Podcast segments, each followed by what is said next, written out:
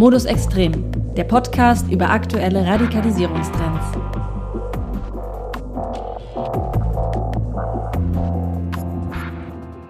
Hallo und herzlich willkommen. Ich bin Julia Strasser und das hier, das ist Modus Extrem. Es ist Sommer, Pandemie ist immer noch, aber halt weniger irgendwie.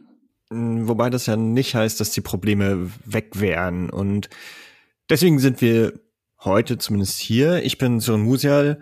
Moin auch von mir. In der letzten Folge haben wir mit Anja Sanchez-Mengela gesprochen. Sie war bei den Mahnwachen für den Frieden aktiv und sagt über sich, sie sei Verschwörungsgläubige gewesen. Wobei gewesen da jetzt ja irgendwie das Stichwort ist. Sie hat den Ausstieg geschafft mehr oder weniger alleine, wie sie sagt. Und das ist schon bemerkenswert, denn Ausstiege aus radikalen Szenen und das Abwenden von geschlossenen Weltbildern, das ist eigentlich verdammt schwer. Hat man in den anderen Folgen dieses Podcasts ja vielleicht schon mal rausgehört. Na, hoffentlich. Und wenn nicht, dann kann man die natürlich immer noch nachhören. Jedenfalls heute bleiben wir bei dem Thema Verschwörungserzählungen. Und wie man ihnen begegnen kann. Weil das ist ja schon ein Problem. Seit Corona begegnen einem ja ständig irgendwelche Verschwörungserzählungen, oder? Ja, voll. Und äh, nicht nur im Netz oder an Laternenpfählen als Aufkleber, sondern eben auch in der Familie, bei Eltern, Freundinnen. Ja, leider. Und zusätzlich auch nicht nur im privaten Umfeld, sondern hier und da ja auch von Arbeitskolleginnen oder auch im pädagogischen, beruflichen Kontext.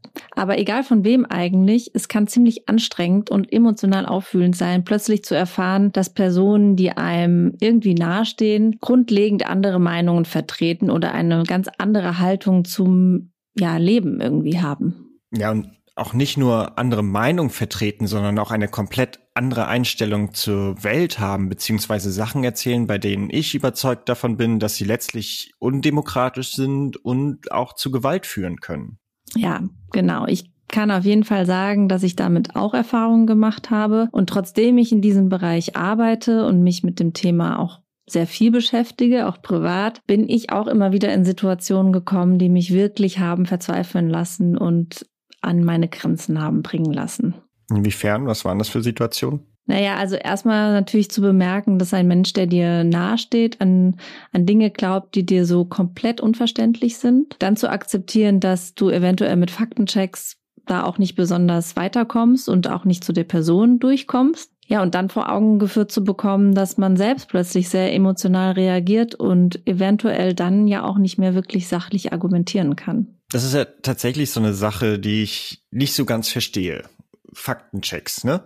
Die gelten ja als so eine Art Wunderwaffe. Sanchez Mengler fand die gut und Katharina Nokun, mit der du ja für diese Folge gesprochen hast, auch. Mhm. Das werden wir später vielleicht nochmal hören.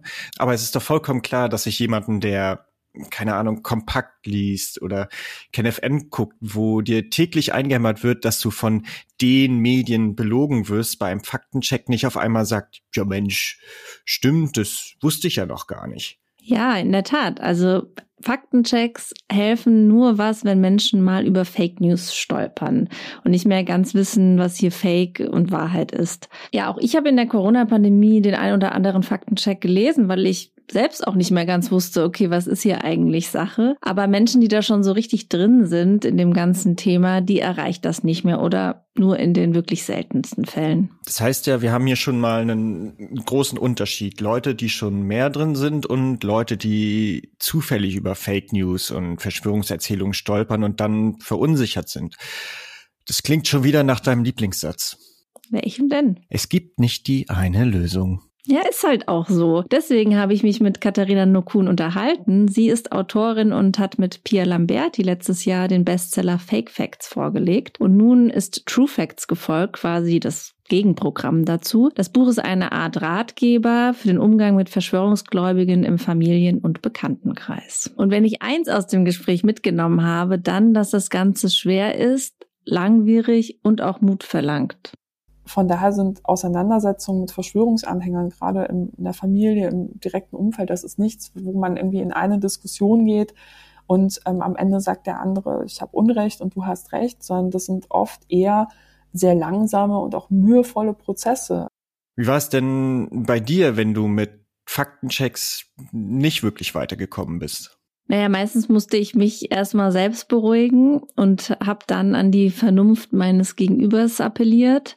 Aber vielleicht fangen wir von vorne an. Laut Nokun gibt es ja doch schon so eine Art Fahrplan für den Einstieg. Und wie sieht der aus? Zunächst einmal würde ich die Lage sondieren. Das heißt, ähm, erstmal schauen, ähm, woher hat der andere das, was glaubt er konkret. Also von jeder Verschwörungserzählung gibt es ja zig Variationen und vor allem zu schauen, wie lange glaubt die Person das schon. Das klingt jetzt irgendwie voll banal, ist es, glaube ich, aber gar nicht. Ähm, wenn ich so drüber nachdenke, kann ich mich an ein Gespräch in der Familie erinnern, wo ich das Gefühl hatte, mein Gegenüber wäre so auf der Corona-Skeptiker-Schiene. Ich also direkt die Fakten raus, wie in der Schule, Todesraten bei Grippe und Corona, Aerosole, Masken, Übersterblichkeit und die Person dann so, Übersterblichkeit, was, was ist das? Das habe ich ja noch nie gehört. Ähm, soll heißen, ich habe einfach angenommen, die Person glaubt halt den üblichen Unsinn, den ich ständig irgendwo lese. Dabei war das gar nicht so. Ich nehme an, du hast es besser hinbekommen. Naja, wirklich besser weiß ich jetzt auch nicht, aber ich habe mir schon erstmal sehr ausführlich angehört, an was die Person, die mir da gegenüber sitzt, so glaubt und woher sie diese Informationen hat. Und das kann schon sehr helfen, um eben nicht jemanden direkt abzustempeln. Okay, dann weiß ich, was die Person denkt. Ist ein guter Anfang, gebe ich zu. Und dann? Tja, dann beginnt das, was Nokun ja auch sagt, dann musst du dich auf einen ziemlich langen Prozess einstellen. Und für den gibt es auch eine Art Fahrplan? Ja, leider gibt es ja für nicht so einen wirklichen Fahrplan, aber es gibt eben Tipps und Tricks, wie damit umgegangen werden kann. Vor allem geht es darum, sehr, sehr geduldig zu sein. Statt in Diskussionen reinzugehen und sich vorzunehmen, ich muss das jetzt gewinnen, ja, ich muss den anderen auf jeden Fall überzeugen, macht es viel mehr Sinn, in solche Diskussionen reinzugehen mit dem Vorsatz, ähm, ich möchte ähm, Zweifel sehen, ja, oder sichtbar machen, logische Fehler in, in der Geschichte sichtbar machen. Ähm, oder aber man möchte den anderen neugierig machen auf Faktencheck. Oder man möchte immer wieder auch andere Impulse reingeben, weil der andere sich vielleicht auch längst in einer ganz anderen Medienwelt befindet und einige Dinge sonst halt auch nicht mitbekommen würde.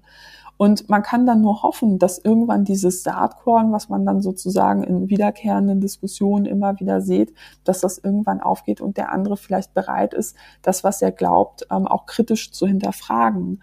Ähm, es ist aber keine Garantie schon witzig, dass das halt genauso klingt wie die Strategie der Verschwörungsideologen. Wie meinst du das? Naja, deren Ziel ist es ja auch immer, Zweifel zu sehen. Durch Lügen oder irgendwelche Einzelfälle wollen sie den Eindruck erwecken, irgendwas stimmt nicht. Selbst wenn es noch so absurd ist. Ich kenne das auch von mir selbst. Wenn mir irgend so eine Trulle auf Telegram erzählt, Obama ist Hitlers unehelicher Sohn, dann weiß ich, dass es Unsinn ist, aber im Kopf habe ich es danach irgendwie trotzdem. Ja, so geht's ja wahrscheinlich vielen, vor allem auch in so ungewissen Phasen wie letztes Jahr, als sich mindestens wöchentlich die neuesten Kenntnisse zu Corona aktualisiert haben. Es ist dann umso gefährlicher, wenn irgendwelcher Bullshit kursiert. Und es ist ja schon auch schwer genug auseinanderzuhalten, was stimmt, was noch aktuell ist und so weiter, also was jetzt auch schon nicht mehr stimmt. Und irgendwie interpretieren wir ja Fakten auch immer so, dass sie uns in den Kram passen. Mhm, als Jens Spahn meinte, Alkohol könnte gegen Corona helfen zum Beispiel. Ja, zum Beispiel. Ja, Confirmation Bias nennt sich das. Bestätigungsfehler. Das heißt, ich glaube eher dem, dass meine Meinung bestätigt. Aber das heißt ja auch, dass es umso schwerer wird, jemanden davon zu überzeugen, dass etwas nicht stimmt. Ja, genau. Das Problem ist gewissermaßen auch, dass man sich im schlimmsten Fall in kompletten Parallelwelten bewegt. Jede, jeder glaubt, von der anderen Person verblendet zu sein und falschen Fakten aufgesessen zu sein. Die Erfahrung habe ich auch selbst gemacht und das ist dann wirklich ein richtiges Problem, wenn die Person dir gegenüber zum Beispiel denkt, dass die Medien, die du konsumierst, dir eh einen Bären aufbinden, weil sie der Meinung sind, dass die Mainstream-Medien halt dazugehören. Das meinte auch Katharina Nokun so. Natürlich ist es ein Problem, wenn jemand ähm, sagt, ich misstraue grundsätzlich Journalisten, ich misstraue grundsätzlich Wissenschaftlern, ähm, Faktenchecks, beziehungsweise ich misstraue denen nicht nur, sondern ich unterstelle ihnen, sie werden Teil einer Verschwörung und dementsprechend ähm, ja, schaue ich mir nichts an, was, was, was da aus der Ecke kommt, weil ähm, ja, ich vertraue lieber diesem einen Telegram-Channel. Und an der Stelle muss man sagen, ja, diese Menschen werden durch seriösen Journalismus höchstwahrscheinlich kaum noch erreicht. Wobei es ja wirklich einigermaßen absurd ist, dass es Menschen einleuchtend finden, lieber irgendeinem Dude auf einem Telegram-Kanal zu glauben, als ausgebildeten Journalistinnen. Ja, damit stecken wir eigentlich mittendrin in so einer möglichen Diskussion. Ich finde es auch total absurd, aber wenn du davon überzeugt bist, dass diese Mainstream-Medien von irgendeiner Person oder Gruppe eben gelenkt werden, dann bist du eben auch der Überzeugung, dass der Telegram-Dude ganz frei ist und dir eben die wirkliche Wahrheit präsentiert. Wobei man ja dazu sagen muss, dass das Vertrauen in die seriösen Medien in den letzten Jahren beständig zugenommen hat. Es gibt also eher das Problem, dass eine kleine Gruppe gar kein Vertrauen mehr hat und jeden Bums im Internet glaubt, weil nicht ARD oder ZDF draufstehen. Außer ARD und ZDF berichten irgendwas, das ihnen in den Kram passt natürlich. Ja, das ist auch eine allgemeine Masche und auch ein allgemeines Problem. Da spricht man übrigens dann von dem Begriff Cherry Picking. Oder zu Deutsch Rosinenpickerei. Ja, ganz genau. Eigentlich ein ganz einfacher Trick. Es werden eben nur die Ergebnisse beachtet, die das bestätigen, was man glauben will oder eben eh schon behauptet. Die anderen Erkenntnisse wiederum werden nicht weiter beachtet oder auch gar nicht erwähnt. Ein ganz gutes Beispiel hier ist die Metastudie des Stanford-Wissenschaftlers John Ioannidis. Darin hat er 61 Studien weltweit ausgewertet und kommt zu dem Schluss, Covid-19 ist auch nicht gefährlicher als die saisonale Grippe. Gefundenes Fressen für Corona-VerharmloserInnen also. Genau. Das Problem ist nur, die Studie wird innerhalb der Wissenschaft ziemlich stark kritisiert. Sie würde schlechte Studien mit einbeziehen, Daten teilweise falsch übernehmen und andere Studien ganz ausblenden. Corona-VerharmloserInnen ist das natürlich egal. Ja, weil die Studie ja eben das zu belegen scheint, was sie die ganze Zeit eh schon behaupten. Corona ist gar nicht so schlimm, Lockdown übertrieben, Masken überflüssig. Das Ding ist nur, woher soll man das immer alles wissen bei der Weihnachtsgans am ersten Weihnachtstag? Ja, das kann man natürlich nicht. Deswegen ist es ja gerade so wichtig, nicht davon auszugehen, dass man das Ganze mit einem Gespräch abhaken könnte und eben danach zu fragen, woher jemand seine Informationen hat. Denn bei der Verbreitung von Falschnachrichten oder lückenhaften Wissen spielen bestimmte InfluencerInnen eine ziemlich große Rolle. Das sagt auch Katharina Nokun. Klar, spielen Influencer eine Rolle. Das Paradoxe ist ja, dass dieses Ich kann ähm, oder ich, man, man, man vertraut bestimmten Akteuren nicht mehr oder bestimmten Institutionen nicht mehr. Das Problem ist aber, dass dann oft ähm, den Akteuren, die behaupten, es gibt eine Verschwörung, dass denen bedingungslos vertraut wird und dass da eigentlich kaum noch hinterfragt wird, sind das seriöse Quellen, ähm, ist das Bild beispielsweise, das hier gepostet wurde, mit Photoshop bearbeitet, stimmt der Kontext? Und da sollte man auch in Gesprächen, oder kann man bei Gesprächen auch immer wieder einhaken und an die kritische Haltung des anderen appellieren und immer wieder sagen, so du, ich, ich nehme wahr, du ähm, bist sehr, sehr kritisch und du, du hinterfragst auch viel, ähm, hast du mal Folgendes hinterfragt, was dieser Verschwörungsideologie Psychologe von sich gibt, beziehungsweise hast du dir mal angeschaut, ob der in der Vergangenheit schon mal falsch Behauptungen gepostet hat? Hat er das jemals korrigiert? Ähm, hat er sich verbessert? Glaubst du jemand, der nicht zu seinen Fehlern steht, ja, und einfach drüber hinweggeht, als wenn nichts gewesen wäre? Glaubst du, dass dieser jemand ein vertrauensvoller Akteur ist, wenn es beispielsweise um Gesundheitsinformationen geht? Und das ist ja ein wichtiger Punkt, den Nukunda anspricht. Wer verbreitet Informationen und vor allem welche. Ein Beispiel ist ja Rainer Eiswagen Füllmich. Eiswagen Füllmich. Ja, Rainer Füllmich ist dieser Anwalt, der erfolglos versucht, Drosten zu verklagen und der in seinem vermeintlichen Corona-Untersuchungsausschuss wiederholt Fake News verbreitet hat. Unter anderem eben diese hier. Ähm, Toronto sagt er gerade, da sind, man kann sich gar nicht vorstellen, da sind Kinder mit dem Eiswagen angelockt worden zum Eisessen und dann wurden sie äh, zwangsweise geimpft, die Eltern zurückgehalten äh, und das sind Dinge, die wollen wir nicht sehen. Das äh, darf halt einfach nicht passieren. Zwangsweise, sondern halt eben, pass auf hier und da kannst du auch noch rasch eine Impfung bekommen. Ja, aber die Eltern sind zurückgehalten worden, hat ja, er gesagt. Das ne? gar nicht. Also das, äh, stell dir das mal vor. Also, Abartig. holy fucking shit um das klarzustellen, diese Geschichte stimmt so nicht. Der Punkt ist, immer wieder werden erstunkene und erlogene Geschichten verbreitet, um Stimmung zu machen. Ja, also mir geht da direkt wieder der Puls hoch. Zu Recht, aber es wird noch besser. Man könnte ja wohlwollend sagen, ja, gut, der ist halt einer Falschnachricht aufgesessen, war nicht mit Absicht. Aber das ist eben doch durchaus eine Masche. Das kann man ganz gut auch an Bodo Schiffmann zeigen dem Arzt für Schleudertraumata, der mit einem Bus durch Deutschland gereist ist, um auf Marktplätzen Corona zu verharmlosen und der die Corona-Partei Widerstand 2020 mitgegründet hat. Genau der, der gehört zu denen, der Fake News über an Masken gestorbenen Kindern verbreitet hat. Freunde, es ist kein Spaß, diese ganze Scheiße. Ich hab, weiß jetzt definitiv, dass dieses dritte Kind auch gestorben ist und ich kenne jetzt auch die gesamte Geschichte und zwar aus erster Hand. Und ich krieg sogar ein Interview zu dem Scheiß. Ich muss, ich muss ein Interview machen, damit ihr mir glaubt. Ja, das ist, ist wohl nötig. Kinder sterben. Verdammte Scheiße. Und ich bin kein Verschwörungstheoretiker und ich bin kein Covidiot. Kinder sterben weil sie Masken tragen gegen eine Erkrankung, die es nicht gibt. In einem anderen Video aber findet er folgende Idee ziemlich super. Wie wäre es, wenn man das Telefon nimmt, man ist irgendwo am Spazieren und man tut so, als man telefonieren würde und dann irgendwas sagt, was man daneben äh, irgendwie ähm, ein bisschen lauter äh, sprechen könnte. So wie zum Beispiel, was?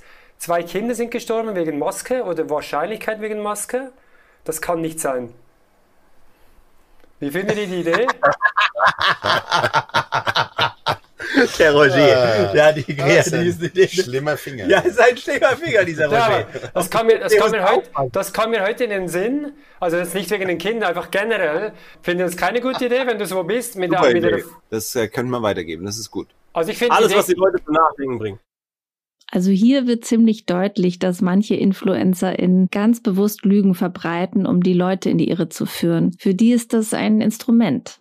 Genau. Und hier kann man ansetzen, oder? Also zeigen, was das für Leute sind, denen einige da vertrauen. Mm, Ja, auf jeden Fall. Das ist ein ziemlich wichtiger Punkt. Denn in der Regel sehen sich Menschen, die an Verschwörungen glauben, ja als besonders kritisch an. Und an dem Punkt kann man reingehen und eben genau an diese kritische Haltung des Gegenübers appellieren, wie Nukun ja auch gesagt hat. Ich persönlich habe die Erfahrung gemacht, dass das wirklich sehr effektiv sein kann. Wie genau? Naja, ich glaube, es geht so ein bisschen darum zu versuchen, diese Doppelmoral aufzudecken und dem anderen deutlich zu machen, du hältst dich für kritisch, okay, das ist erstmal sehr gut und auch super wichtig, aber dann sei auch in allen anderen Bereichen so kritisch. Denn die Personen, denen du da vertraust, die wollen ja auch Geld verdienen und mit ihren zum Beispiel Videos eine bestimmte Zuschauerinnengruppe erreichen, die zum Beispiel Geld spenden. Und wie du hörst, ist in meiner Argumentation auch der Punkt der guten Zurede, so nenne ich das jetzt mal. Und das ist wichtig, nehme ich an, wenn du das so hervorhebst. Ja, sehr gut erkannt.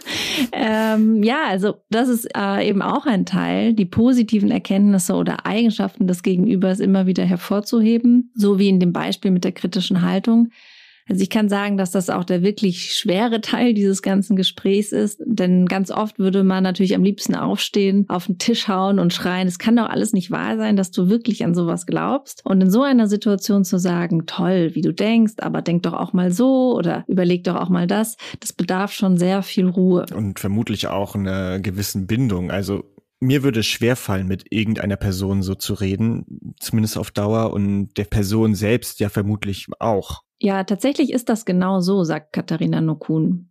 Generell ähm, gehen Beratungsstellen davon aus, dass man ja mit die größte Chancen auch hat, ähm, wenn man eine emotionale Verbindung zu der Person hat. Ja, also wenn jemand schon längst an eine Wissenschaftsverschwörung glaubt und keine Faktenchecks äh, akzeptiert, dann glaubt er halt, also dann vertraut er vielleicht noch trotzdem seinem Bruder, seiner Schwester, ähm, seiner besten Freundin, wenn sie halt diese Argumente vorbringt, weil sagen, okay, ähm, eigentlich, also diese, dieser Person misstraue ich nicht, die ist auch sicher nicht Teil einer Verschwörung.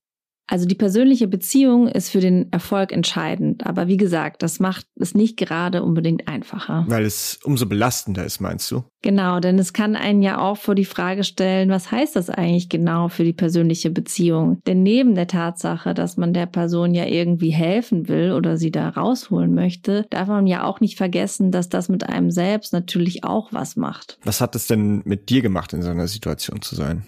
Ja, also es ist schon hart, mit der Frage konfrontiert zu sein, ob das vielleicht auch auf Dauer ja heißen kann ähm, oder heißen muss, dass man den Kontakt zu einem Menschen, den man mag, abbrechen muss, weil man das selbst nicht mehr aushält und natürlich plötzlich auch sich selbst hinterfragt, was für Werte habe ich und kann ich es mit mir vereinbaren, dass mir eine nahestehende Person oder ein, ja, ein mir nahestehender Mensch diese Haltung hat. Dazu fallen mir zwei Aspekte ein. Einer eher nur am Rande, nämlich, dass man ja auch manchmal aufgefordert wird, den Kontakt zu Menschen abzubrechen, die demokratiefeindliche oder menschenfeindliche Einstellungen haben. Und es wird dann immer ein bisschen so getan, als wäre das so einfach.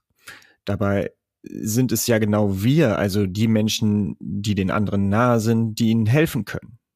Und das Zweite ist, dass du ja von Aushalten sprichst. Es also auch wichtig ist, auf sich selbst zu hören und sich zu fragen, halte ich das noch aus? Ja, genau. Man muss Grenzen ziehen und zwar für sich persönlich, aber auch inhaltlich für die andere Person. Über die emotionale Ebene hat man oft noch eine Brücke, um Menschen zu erreichen, die ansonsten kaum noch ähm, bereit sind, sich mit Gegenargumenten auseinanderzusetzen. Allerdings ist auch oft irgendwann dann ein Punkt erreicht, wo man sich auch selbst fragen muss, naja, hat die Person sich durch den Verschwörungsglauben so stark verändert, dass unsere Beziehung überhaupt noch so ist wie vorher? Ja, also ich würde beispielsweise Weihnachten nicht mit einem äh, Reichsbürgeronkel am Tisch feiern wollen, der ständig antisemitische, rassistische Verschwörungserzählungen verbreitet. Das ist einfach eine Grenze, die ich ziehen würde. Man kann auch eben irgendwo in der Beziehung einen Punkt erreicht haben, wo man auch merkt, das Ziehen von Grenzen funktioniert nicht. Menschen fühlen sich mit solchen Situationen oft überfordert und haben auch so ein bisschen das Gefühl, ich muss bis in alle Ewigkeit am Ball bleiben. Und wenn ich das nicht tue, dann lasse ich die Person im Stich. Aber man muss auch irgendwo sagen, natürlich hat man selbst auch eigene Bedürfnisse, auch eigene Grenzen. Und wenn der andere diese nicht respektiert, ist es auch ähm, absolut nachvollziehbar, wenn man für sich irgendwo dann auch einen Cut macht und sagt, so ja gut, ich habe das Gefühl, ich komme da nicht mehr durch und ich habe langsam auch keine Kraft mehr dafür. Okay. Ab einem gewissen Punkt sollte man den Kontakt also durchaus abbrechen. Aber wann dieser erreicht ist, ist eine sehr individuelle Entscheidung. Ja, aber mit solchen Entscheidungen muss man nicht alleine sein. Es gibt ja zum Beispiel auch Beratungsstellen, die sich eben genau darauf spezialisiert haben, also auf den Umgang mit Verschwörungsgläubigen. Echt? Mein Stand war immer, die gibt es nicht wirklich. Und gerade am Anfang der Pandemie wussten Leute nicht, wohin mit sich und ihren Reichsbürgeronkels. Ja, das stimmt auf jeden Fall. Äh, von einem Jahr sah das auch noch ein bisschen anders aus. Aber mittlerweile sind ein paar entstanden, allerdings immer noch viel zu wenige für den ja, krassen Bedarf, den es derzeit gibt. Einige davon haben wir euch in den Show Notes auch verlinkt und in einzelnen Fällen können PsychologInnen auch AnsprechpartnerInnen für solche Probleme sein. Aber da muss man so circa sechs Monate Wartezeit mitbringen. Ja, das stimmt natürlich leider auch. Ähm, ja, nicht ganz unwichtig ist ja auch die Beratung für Menschen, die im pädagogischen Feld arbeiten und die mit Verschwörungserzählungen konfrontiert sind. Zum Beispiel von SchülerInnen im Unterricht. Denn in diesem Kontext gibt es ja auch noch viele andere Dinge zu beachten, anderes als zum Beispiel jetzt im Gespräch mit dem Reichsbürgeronkel. Ja, also ich finde es super, wenn in Schulen systematisch darüber gesprochen wird, was sind Verschwörungserzählungen, wie erkenne ich das, ähm, was für Maschen werden da angewendet und vor allem, warum ist das kein neues Phänomen? Da lohnt es sich wirklich beispielsweise durch Planspiele, ähm, durch Informationsabende, vielleicht durch das gemeinsame Schauen einer Dokumentation, das Thema wirklich auf die Agenda zu bringen, weil Jugendliche erleben das in ihrem Umfeld, ähm, auch werden früher oder später im Netz auf solche Inhalte stoßen. Und da ist es eben wichtig, vorbereitet zu sein. Bei Modus ZAD läuft gerade auch ein Projekt, in dem es darum geht, Lehrerinnen und Lehrer dabei zu unterstützen, mit Verschwörungserzählungen im schulischen Alltag umzugehen. Deswegen wird diese Folge auch vom Hessischen Ministerium des Innern und für Sport finanziert. In den Shownotes finden sich natürlich auch die entsprechenden Links zum Projekt. Dort finden LehrerInnen auch unser Beratungsangebot, wenn sie Probleme haben mit bestimmten Situationen in der Schule oder wenn sie sich unsicher sind bei irgendwelchen Erzählungen, die ihnen irgendwie fishy vorkommen. Ja, genau. Gerade im letzten Jahr ist es nochmal wichtiger geworden, dass wir uns in der Gesellschaft insgesamt und gerade auch in der Schule intensiver damit beschäftigen, wie wir Verschwörungserzählungen begegnen können. Wir haben ja auch bei unzähligen Querdenken-Demos gesehen, dass Leute da ihre Kinder mitnehmen und in der ersten Reihe quasi als Schutzschilde der Polizei ins Gesicht halten. Oder auch wie Jugendliche Polizisten angreifen, weil sie offensichtlich von ihren Eltern indoktriniert wurden. Für LehrerInnen kann das zum Problem werden, so wie es für uns ein Problem ist, wenn wir in der Familie oder im Freundeskreis mit Verschwörungserzählungen konfrontiert werden. Nur dass die soziale Beziehung eine ganz andere ja ist. Es gibt ja nicht nur die einzelnen SchülerInnen, die irgendwas erzählen, sondern im Zweifel die ganze Klasse, die dann plötzlich damit konfrontiert ist. Nicht nur für Viren ein gutes Umfeld zum Superspreaden sozusagen. Deswegen sind Ignorieren und nicht darauf eingehen keine Option. Da müssen auch die Lehrerinnen mal ihre Hausaufgaben machen. Wollte ich schon immer mal sagen. Ja, das kann ich mir gut vorstellen. Nee, im Ernst. Verschwörungserzählungen sind schon immer da. Aber mit der Pandemie sind sie wesentlich präsenter geworden und auch gefährlicher. Ja, von diesen Gefahren hat auch Katharina Nokun im Interview gesprochen. Ich glaube auch, dass vielen Menschen vor der Pandemie gar nicht klar war, was für Konsequenzen das wirklich haben kann, gerade im Gesundheitsbereich. Also wie schnell das auch gefährlich werden kann, ähm, wenn beispielsweise auch medizinische Behandlungen verweigert werden, weil man an so eine große Medizin- und Pharmaverschwörung glaubt. Da können Menschen wirklich dran sterben. Und ich denke, dass die Diskussion, die wir in den letzten Monaten auch im Zuge von ja, Debatten um Querdenken und so weiter geführt haben, ähm, dazu geführt haben, dass vielen Menschen bewusster ist, ähm, wie gefährlich das werden kann, dass sie eher sagen, ähm, ich möchte da eingreifen, ich, weil ich eben mir Sorgen um eine Person mache, wo man vorher vielleicht gesagt hätte, naja, das erledigt sich schon von alleine oder das ist doch total harmlos. Im letzten Jahr ist der Verschwörungsglaube halt irgendwie politisch geworden. Auf eine Art war er das natürlich schon immer, gerade mit Blick auf rechtsextreme Anschläge, wo der natürlich eine wichtige Rolle schon immer gespielt hat. Du meinst aber so Ansichten, die bisher niemanden so richtig interessiert haben. Ja, solche Dinge, die man vielleicht als Esoterik bezeichnen würde, die sehr lange so ein bisschen als Privatsache angesehen wurden. Ich meine, mir doch egal, ob da irgendjemand irgendwelche Edelsteine in sein Wasser schmeißt. Ja, aber jetzt stehen die halt am Brandenburger Tor und lassen sich von der Polizei einkesseln oder brüllen Leute vor Impfzentren an, dass sie sich nicht impfen lassen sollen. Vorher waren sie quasi vor allem ein Risiko für sich selbst. Jetzt werden sie eins für uns alle also dich und mich, mhm. aber eben auch für die Gesellschaft als Ganzes. Und ich habe auch das Gefühl, dass diese Leute auch noch unbeirrbarer in ihrem Glauben geworden sind. Hast du zum Beispiel diese Todesanzeige gesehen, die so ImpfgegnerInnen für ihren Vater oder Opa geschaltet haben? Ja, vollkommen absurd. Da, da stand dann sowas geboren am, geimpft am, gestorben am und leider konnten wir dich nicht davon abhalten oder so ein Unsinn. Schon ziemlicher Move, dem Toten noch so einen mitzugeben, dass da zwei Monate zwischen Impfung und Tod lagen und der Verstorbene halt einfach alt war. Naja. Ja, das zeigt eben auch noch mal einmal, wie krass das in Beziehungen Thema sein kann und wie vernarrt Menschen da sein können. Voll. Es gibt ja auch Influencer, Michael Wendler zum Beispiel, die verbreiten über ihren Kanal, dass am, ich glaube, 31.08.2021 das große Sterben der Geimpften losgeht, um genau damit eben Menschen davon abzuhalten, sich impfen zu lassen. Gott, das ist ja bald. Ja. Äh, lohnt es sich da überhaupt noch Modus kompakt zu machen, frage ich mich da. Ja, das denke ich aber schon, denn lieber informiert sterben als dumm. Sehr weise. Modus kompakt. Extremismus aktuell. Vergangene Woche hat die Hamburger Polizei im Kampf gegen Hasskriminalität im Internet mehrere Wohnungen durchsucht. Gegen drei Verdächtige laufen nun Ermittlungen, weil sie in einer WhatsApp-Chatgruppe Hakenkreuze und Bilder Adolf Hitlers gepostet haben sollen. Bei einem 28-Jährigen wurden zudem Waffen sowie eine SS-Uniform sichergestellt. Ebenfalls letzte Woche wurden in Italien vier Mitglieder der rechtsterroristischen Gruppierung Avanguardia Revolutionaria festgenommen. Das schreibt Belltower News. Demnach gehe es um den Vorwurf schwerer räuberischer Erpressung zur Geldbeschaffung sowie um einen bewaffneten Angriff auf einen Antifaschisten. Avanguardia Revolutionaria hat Verbindungen zur faschistischen Gruppe Casa Pound sowie zur Schweizer rechtsextremen Gruppe Die Tat. Der Bundesverband der Recherche- und Informationsstellen Antisemitismus hat seinen Jahresbericht zu antisemitischen Vorfällen veröffentlicht. Erfasst wurden 2020 insgesamt 1909 Vorfälle. Das sind fünf pro Tag. Am häufigsten wurde Post-Shoah-Antisemitismus registriert. Damit ist beispielsweise die Relativierung und Bagatellisierung des Holocaust gemeint. Die meisten der Angriffe gingen dabei von rechtsextremen und verschwörungsideologischen AkteurInnen aus. Modus kompakt. Extremismus aktuell. Okay, also wollen wir das nochmal zusammenfassen? Ja, ist vielleicht eine gute Idee, ne? Der Servicegedanke sollte ja auch immer ganz vorne stehen. Ja, genau. Deswegen nochmal zum Mitschreiben. Also was mache ich, wenn mich eine Person in meinem Umfeld mit Verschwörungserzählungen konfrontiert? Ruhig bleiben.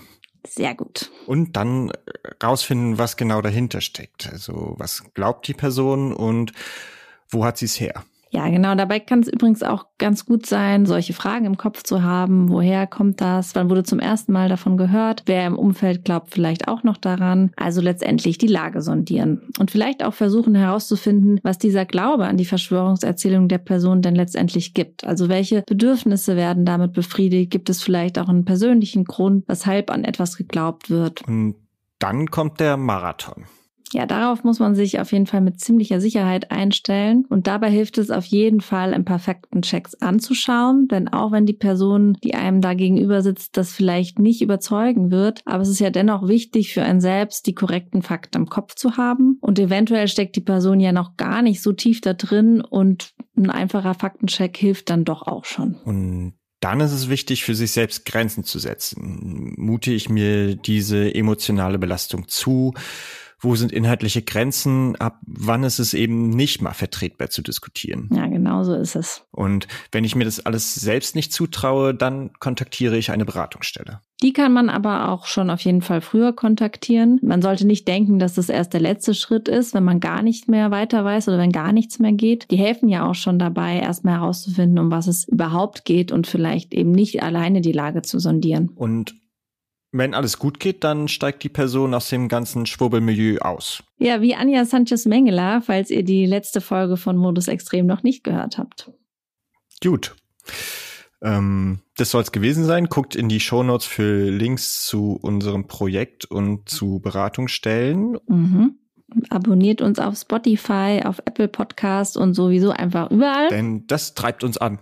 Eure Liebe in Form von Abos. Ja, dich treibt das vielleicht an. Dich nicht? Was denn dann? Ja, okay, man sollte natürlich ehrlich sein, also bis zum nächsten Mal. Also, wenn das Internet nicht doch im Juli abgeschaltet werden sollte. Ich habe das irgendwo im Internet gehört und man weiß ja nie. Ja, wir werden sehen. Also dann bis bald. Tschüss. Tschüss.